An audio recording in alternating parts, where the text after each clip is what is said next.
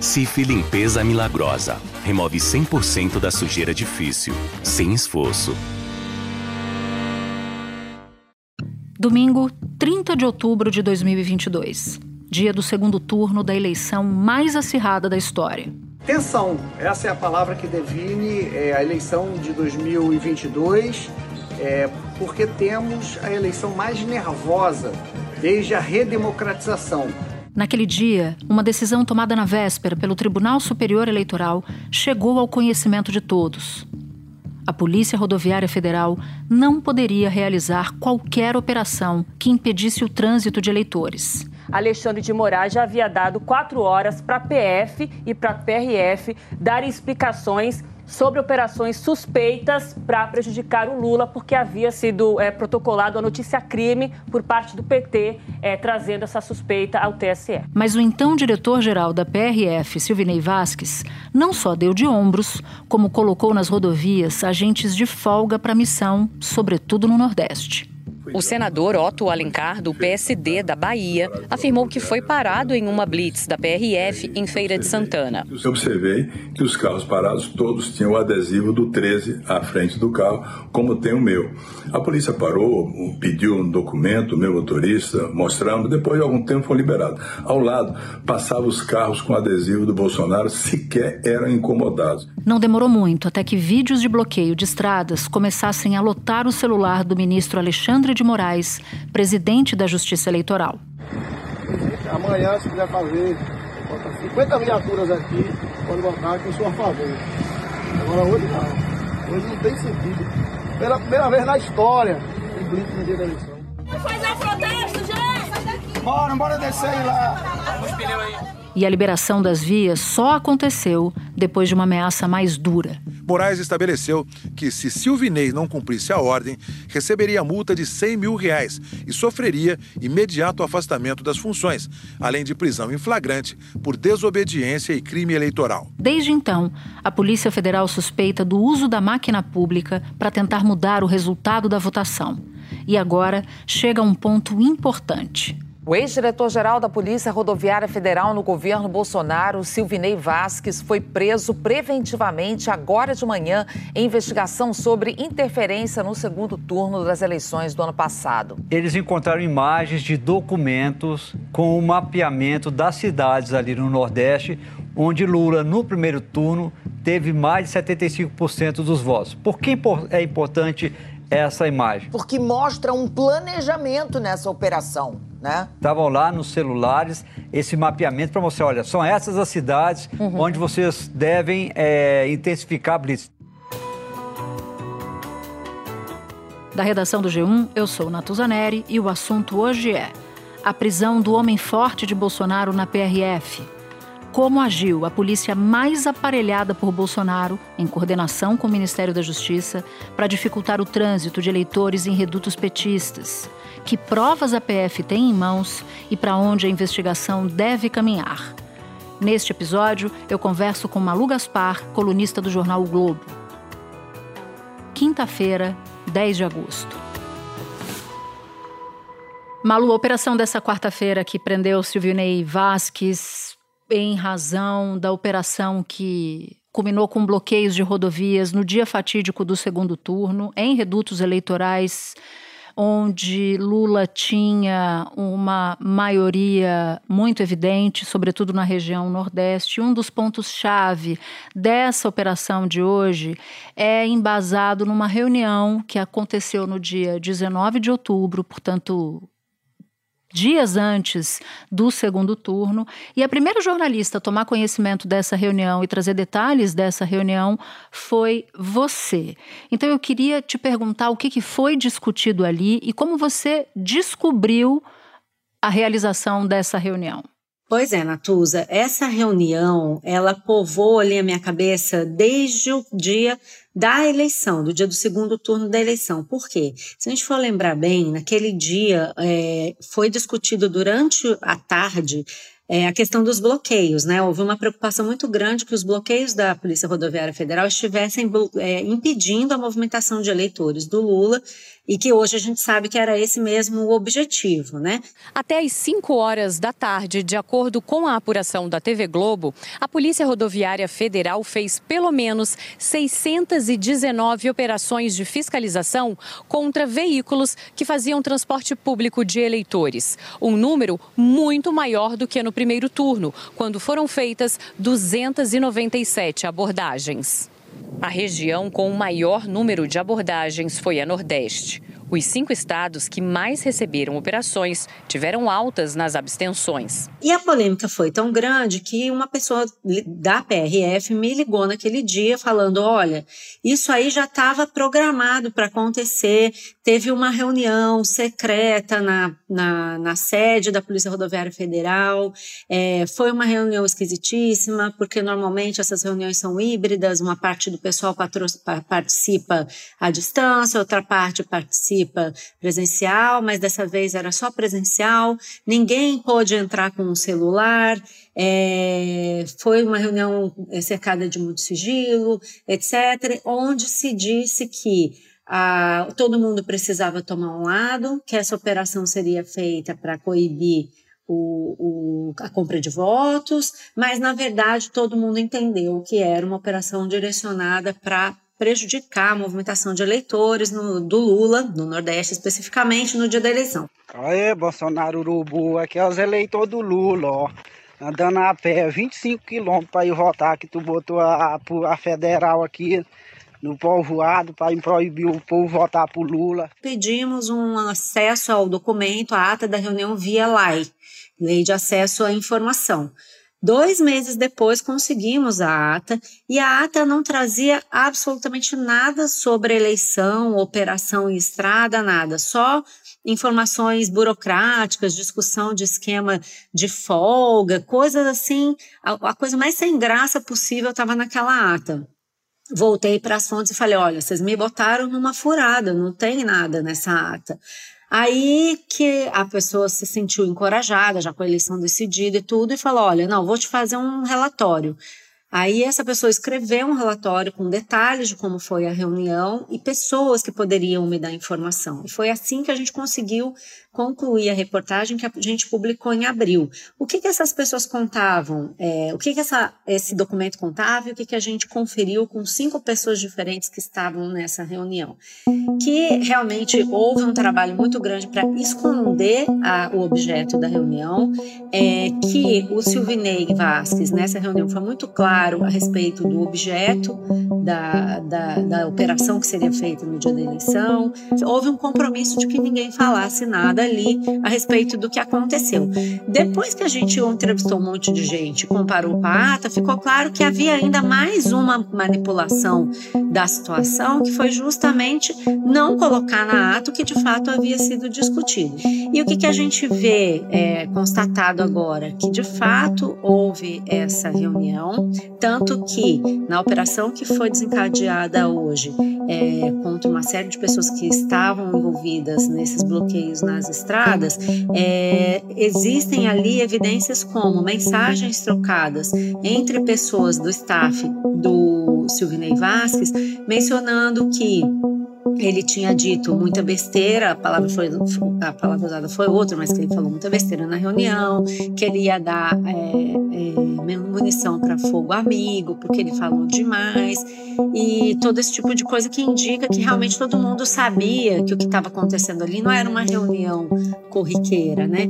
E uma fonte da PF, inclusive, me contou que a atual corregedoria da Polícia Rodoviária Federal foi atrás de algumas dessas pessoas e essas pessoas acabaram corroborando isso que você já tinha antecipado na sua reportagem. E com base também nessas novas informações é que a polícia acabou optando pela prisão de Silvinei Vasques. Esses seriam os elementos novos. Quer dizer, todo o conteúdo da reunião que você trouxe, somado a um trabalho adicional da Corregedoria, acabaram fazendo com que a Polícia Federal deflagrasse essa operação e que culminasse com a prisão do Silvinei. Esse é um ponto muito central, essa reunião do dia 19 de outubro. Há um outro elemento que ajudou a circunstanciar a operação deflagrada que acabou prendendo Silvinei Vasques, que é a existência de um mapa produzido dentro da diretoria de inteligência do Ministério da Justiça,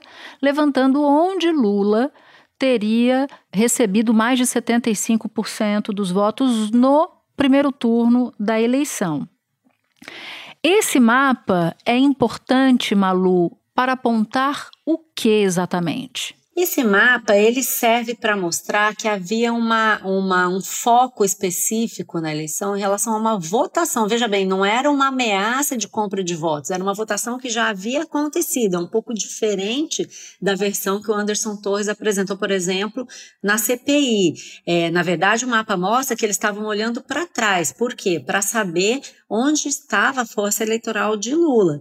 É, nos depoimentos, tanto Anderson Torres quanto a diretora de inteligência que fez o um mapa, a Marília, afirmam que é, foram pedidas é, pedidos dados sobre quem, é, quais os municípios onde os dois candidatos tiveram mais de 75% dos votos. Mas esse, esses municípios onde o Bolsonaro teve mais de 75% dos votos, eles não tiveram nenhum impacto na eleição. O que que se trocou via WhatsApp, por exemplo? O que é que se discutiu? O que é que baseou a operação da Polícia Federal? Esse boletim de inteligência que eles falam, né, o BI, com os votos do Lula.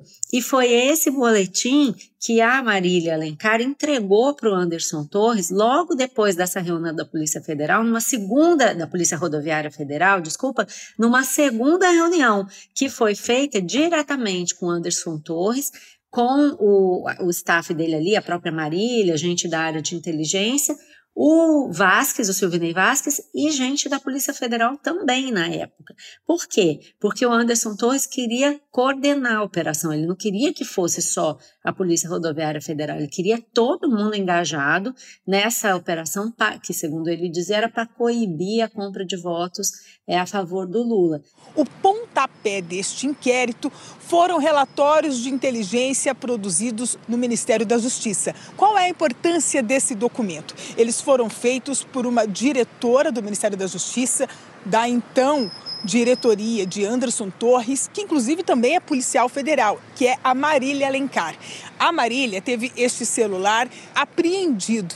Ela tentou apagar estas informações, ela entregou um celular com poucos dados. Acontece que os técnicos da PF, os peritos, conseguiram restaurar todas essas informações do que dizia a respeito a dados da ação do Ministério da Justiça com a Polícia Rodoviária Federal nas eleições presidenciais. Então, é, isso chama atenção e chama mais atenção ainda porque fica a Polícia Federal constatou que ela pediu para um assessor na última hora, o cara mandou para ela, ela entrou numa reunião com o Anderson Torres, o Anderson depois foi para a Bahia para convencer o superintendente da Polícia Federal na Bahia de que ele tinha que se engajar, que ele queria 90% do efetivo empregado nessa operação. Por quê, Natuza? Porque agora está claro para nós que a Polícia Federal está fazendo um trabalho em etapas. Então, agora ela pegou o Silvinei e esses assistentes dele, fez uma coisa interessante que eu não tinha visto ainda em outras operações, que foi ouvir 47 pessoas que tinham estiveram nessa reunião da qual a gente falou lá em Brasília, essa reunião sigilosa, para conferir as versões dadas ao mesmo tempo pelas pessoas. E agora o que, ela vai fazer? Passar para a etapa seguinte, que é subir na hierarquia. Então, eles vêm fazendo esse trabalho em etapas, que me faz concluir, não é só uma conclusão, também informação de, de dentro da PF, que a próxima etapa é, é colocar o Anderson Torres na cena e, a partir do Anderson Torres, colocar também Jair Bolsonaro na cena. Espera um pouquinho que eu já volto para continuar minha conversa com a Malu. Cliente Nubank Ultravioleta tem gestão compartilhada das contas com a sua família. Conheça Nubank Ultravioleta, como deveria ser.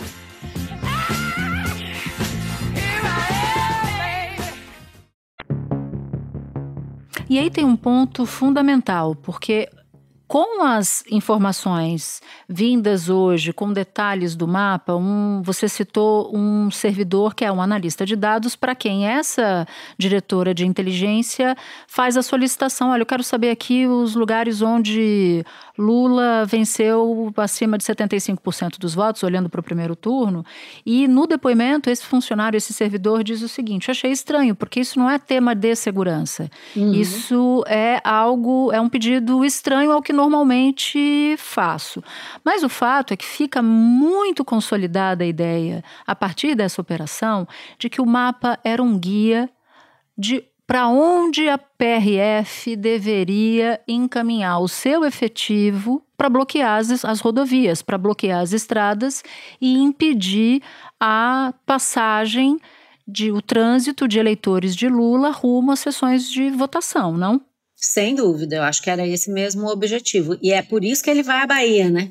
A gente constatou depois que a, a, a Bahia foi um, um, local onde o Lula teve uma concentração muito grande de votos, né?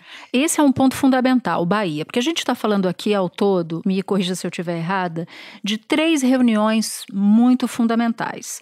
A reunião que você revela do dia 19 de outubro, do Silvinei Vasques com 47 agentes da Polícia Rodoviária Federal.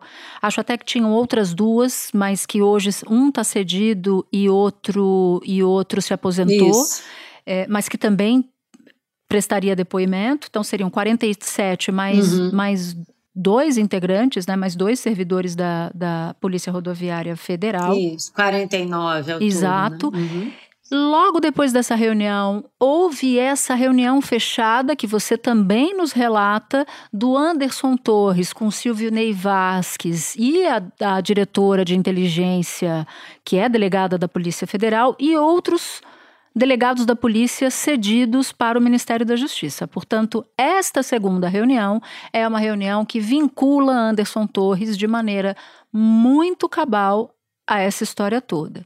E você traz agora uma terceira reunião, que é uma reunião sabida em que no dia seguinte daquela ação da polícia que bateu as portas de Roberto Jefferson, em que ele dispara contra policiais da, da federal, o Anderson Torres sai daquele contexto né, e vai para a Bahia, numa reunião que não tinha sido marcada previamente. E ele vai lá com o diretor-geral da Polícia Federal à época, alegando que ia visitar a obra do prédio novo da sede no nova da Polícia Federal, sem marcar com antecedência e nessa reunião, ele até visita as instalações, mas uma reunião que dura ali cerca de 20 minutos, em que ele dá justamente esse recado que você nos contou. Olha, tem que aumentar o efetivo, porque a gente está recebendo diversas denúncias de irregularidades e tal, então vamos aumentar a segurança. E que os policiais que estavam naquela reunião entenderam qual era o recado, Malu que o recado era que tinha que aumentar o efetivo na Bahia. Por que, que eu fiz essa longa digressão?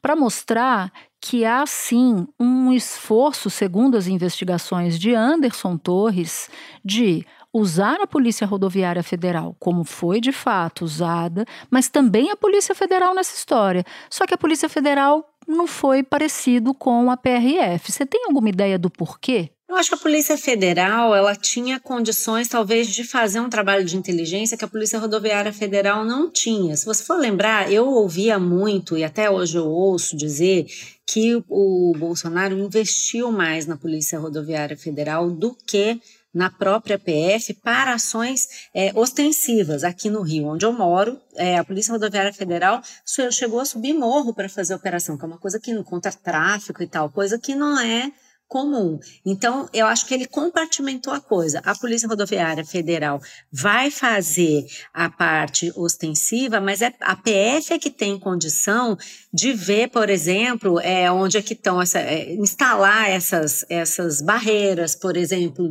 para poder saber se tem ônibus ou se não tem, ou se tem alguma denúncia de compra de votos. Eu acho que ele queria, Natuza, era ter certeza de que haveria muita gente na estrada, porque ele fala isso para os para os policiais da Bahia, né? Ele diz assim: olha, pega o efetivo que vocês têm e coloca muito mais gente. né? Eu quero que vocês estejam nas ruas, né? E o que, que a Polícia Federal fez naquele momento? Eles destacaram o efetivo e deixaram todas as pessoas em casa. Então fizeram assim, destacaram o, os policiais, falaram, você está de plantão, mas você não bota a cara na rua. você eu... fica... Vai, é. vai que eu vou, vai indo, Isso, vai indo. De modo que se o Torres quisesse depois cobrar, pô, olha aqui, chefe, coloquei todo mundo de plantão, coloquei todo efetivo para trabalhar, mas não na rua. Mas eu acho que é muito evidente que ele não estava agindo ali de forma assim é, espontânea e voluntariosa. Veja que ele fez todo um plano, né? Ele fala assim, ele sai da, do, de, do Rio de Janeiro para a Bahia, já no meio daquela confusão do Roberto Jefferson. Ali, ali onde ele estava, em Juiz de Fora, já avisou as pessoas: olha, amanhã nós temos uma missão que nós temos que ir à Bahia. Todo mundo falou: é, mas para fazer o quê? Não, nós temos uma missão. Uhum. Uma missão alguém te dá, né? Aí Sim. você vai para a Bahia, faz uma reunião com os policiais lá e fala e fala assim, segundo o relato que eu tive, a missão de vocês é tão a tarefa, a função de vocês aqui é tão estratégica que se eu pudesse trocaria de lugar com vocês. Quer dizer, tudo é, é, dirige, tudo encaminha nosso entendimento para perceber que ele não estava ali é, tipo, ah, resolvi fazer alguma coisa. Não, é, tinha uma missão, tinha uma estratégia. É, ele fez uma, ele ordenou essa reunião aí com do, do Silvinei com todo mundo. É importante, Natuza estava lendo aqui é, o material da PF, me chamou muita atenção, eu acho que é importante a gente mencionar, que o Silvinei, em seus depoimentos da Polícia Federal, falou diversas vezes, a, a operação não era uma operação da Polícia Rodoviária Federal, a operação era do Ministério da Justiça. Várias vezes ele disse isso. O que, que ele estava querendo dizer? É claro que ele estava querendo se safar, mas ao mesmo tempo ele não estava querendo, por exemplo, empurrar a responsabilidade para os subordinados. Ele estava dizendo claramente que ele estava ali cumprindo ordens. No dia das eleições, Silvinei Vasquez chegou a utilizar uma rede social para declarar apoio a Jair Bolsonaro que era seu chefe. O Tribunal de Contas da União decidiu abrir uma inspeção, uma auditoria na Polícia Rodoviária Federal para apurar o uso indevido de recursos públicos sobre Silvinei Vasques. Se o Tribunal de Contas da União condena e entende que houve uso indevido de recurso público, o cidadão paga na física ele fica em uma série de impedimentos legais, inclusive de disputar eleição, e é obrigado a arcar com o dano na física. No fim das investigações, o ex-diretor da Polícia Rodoviária Federal pode responder por prevaricação e violência política. A prisão contra ele não tem prazo para esgotar. A Polícia Federal tem uh, aí a disposição, a intenção de tentar negociar uma delação premiada com ele, para ele contar como é que era essa história toda? Era da cabeça dele ou vinha ordens de cima? Sabe que eu falava com uma fonte minha que, quando observou o depoimento do Anderson Torres à CPI, ele disse assim: Você sabe o que, que mais rapidamente desmonta o argumento de que ele foi até a Bahia para averiguar as instalações da, da nova sede? É porque ele não disse. Ele poderia ter dito que ele foi à Bahia e nessa reunião ele visitou as instalações e falou sobre o aparato de segurança para as, para as eleições. Então, isso já é uma mostra. O fato dele ter omitido isso na CPI já mostra que ele próprio via algo errado naquela história. Porque se ele tivesse ido para falar de segurança nas eleições no estado da Bahia, ele poderia ter dito à comissão claro. parlamentar de inquérito que foi para fazer isso. E a Bahia não aparece não cai de maduro nessa história. Só no primeiro turno, Malu, o Lula teve 69,73% dos votos. Foram 5,8 milhões de votos e Bolsonaro, 2 milhões de votos, 24,31. Ou seja, havia uma razão de ser. A Bahia, como um dos maiores colégios eleitorais do país, tinha dado uma quantidade maciça de votos para Lula. Fazia sentido reforçar a, a, o policiamento para evitar o trânsito de eleitores e diminuir, assim, uma potencial vantagem de Lula. Com certeza. Se a gente for lembrar bem na campanha, a gente que cobriu a campanha, lembra que houve até um esforço de enviar pastores é, evangélicos para tentar fazer uma missão ali na, no interior da Bahia, para tentar virar voto, né? Então eles fizeram várias coisas durante a campanha, só que eles perceberam que não estava funcionando. Né? Então eu acredito que a gente tem que olhar esse contexto também de iniciativas para ver que estava é, tudo dentro de uma estratégia de campanha, né? Agora, e o, o, o, personagem Jair Messias Bolsonaro? Porque não faz sentido, Malu, uma operação para evitar que Lula tenha um número X de votos ou para reduzir a vantagem dele em regiões onde ele seria forte, se não fosse para beneficiar o então candidato do governo, que era Bolsonaro. Você enxerga essa operação chegando mais perto de Bolsonaro de alguma maneira? Eu acredito que é, a gente vai ter que esperar para ver se eles vão conseguir chegar no Bolsonaro, porque tudo depende do Anderson, né? E eu não uhum. sei se uhum. você reparou, é, eu reparei na, no depoimento do, do Anderson na CPI, é, foi muito evidente que todos os bolsonaristas fizeram questão de ir lá e dizer que ele era um herói, que ele era uma pessoa maravilhosa, que a filha, que os, que, que, que, a, que os filhos tinham que ter orgulho, que o que ele passou não está no gibi, que Deus vai reconhecer houve um, um, esforço muito grande de mostrar para ele que o, tudo que ele fez até hoje, todo o esforço dele está sendo reconhecido por esse campo político.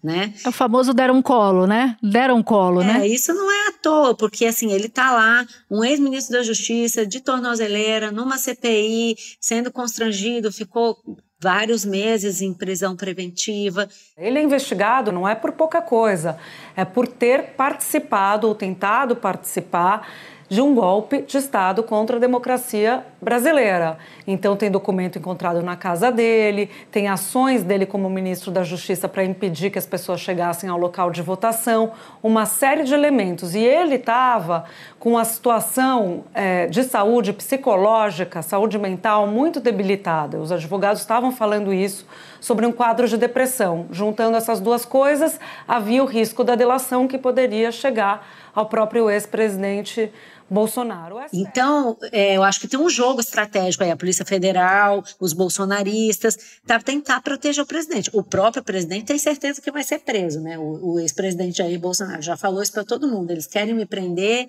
eu, eles só vão sossegar quando eu for preso. Então, é, eles, eles sabem melhor do que nós o que, que dá para achar. Né? É, eles sabem. É aquela coisa, eu não sei que você fez, mas você sabe. Né?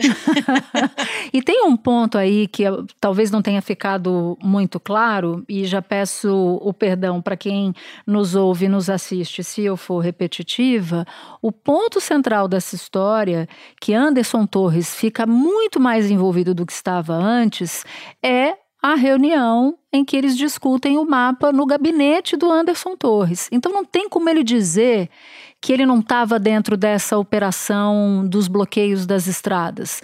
Não tem como ele dizer, depois de ir à Bahia, depois de, de ficar tão próximo a Silvinei e Silvinei fazer tudo o que fez para impedir o fluxo, o trânsito de eleitores, que o chefe deles, chefe da Polícia Federal e chefe da Polícia Rodoviária Federal, não tem nada com o Pato, sendo que a diretora de inteligência foi quem dele, do Ministério da Justiça, foi quem encomendou esse tal de mapa, esse, esse tal de boletim, né? Que na verdade era o mapa da mina, onde é que a gente acha os eleitores do Lula para impedir que eles cheguem às sessões de votação. É, isso com certeza. Eu acho que é por aí que a polícia vai. Agora, o que, aonde eles vão chegar, eu não sei, porque o próprio Torres é, desapareceu com o celular, né? O celular dele nunca foi encontrado. Exatamente. Mistérios. Malu Gaspar, você fez um esforço de reportagem tão grande para estar tá aqui hoje que eu quero te mandar um beijo, um abraço, um aperto de mão e dar os parabéns também, porque essa história da reunião começa justamente com um baita esforço de reportagem seu.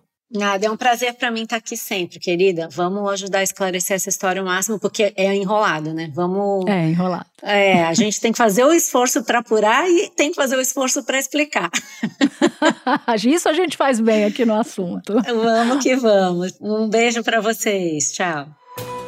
Este foi o assunto, podcast diário disponível no G1, no Globoplay ou na sua plataforma de áudio preferida. Comigo na equipe do assunto estão Mônica Mariotti, Amanda Polato, Lorena Lara, Luiz Felipe Silva, Tiago Kazuroski, Gabriel de Campos, Nayara Fernandes e Etos Kleiter. Eu sou Natuzaneri e fico por aqui. Até o próximo assunto.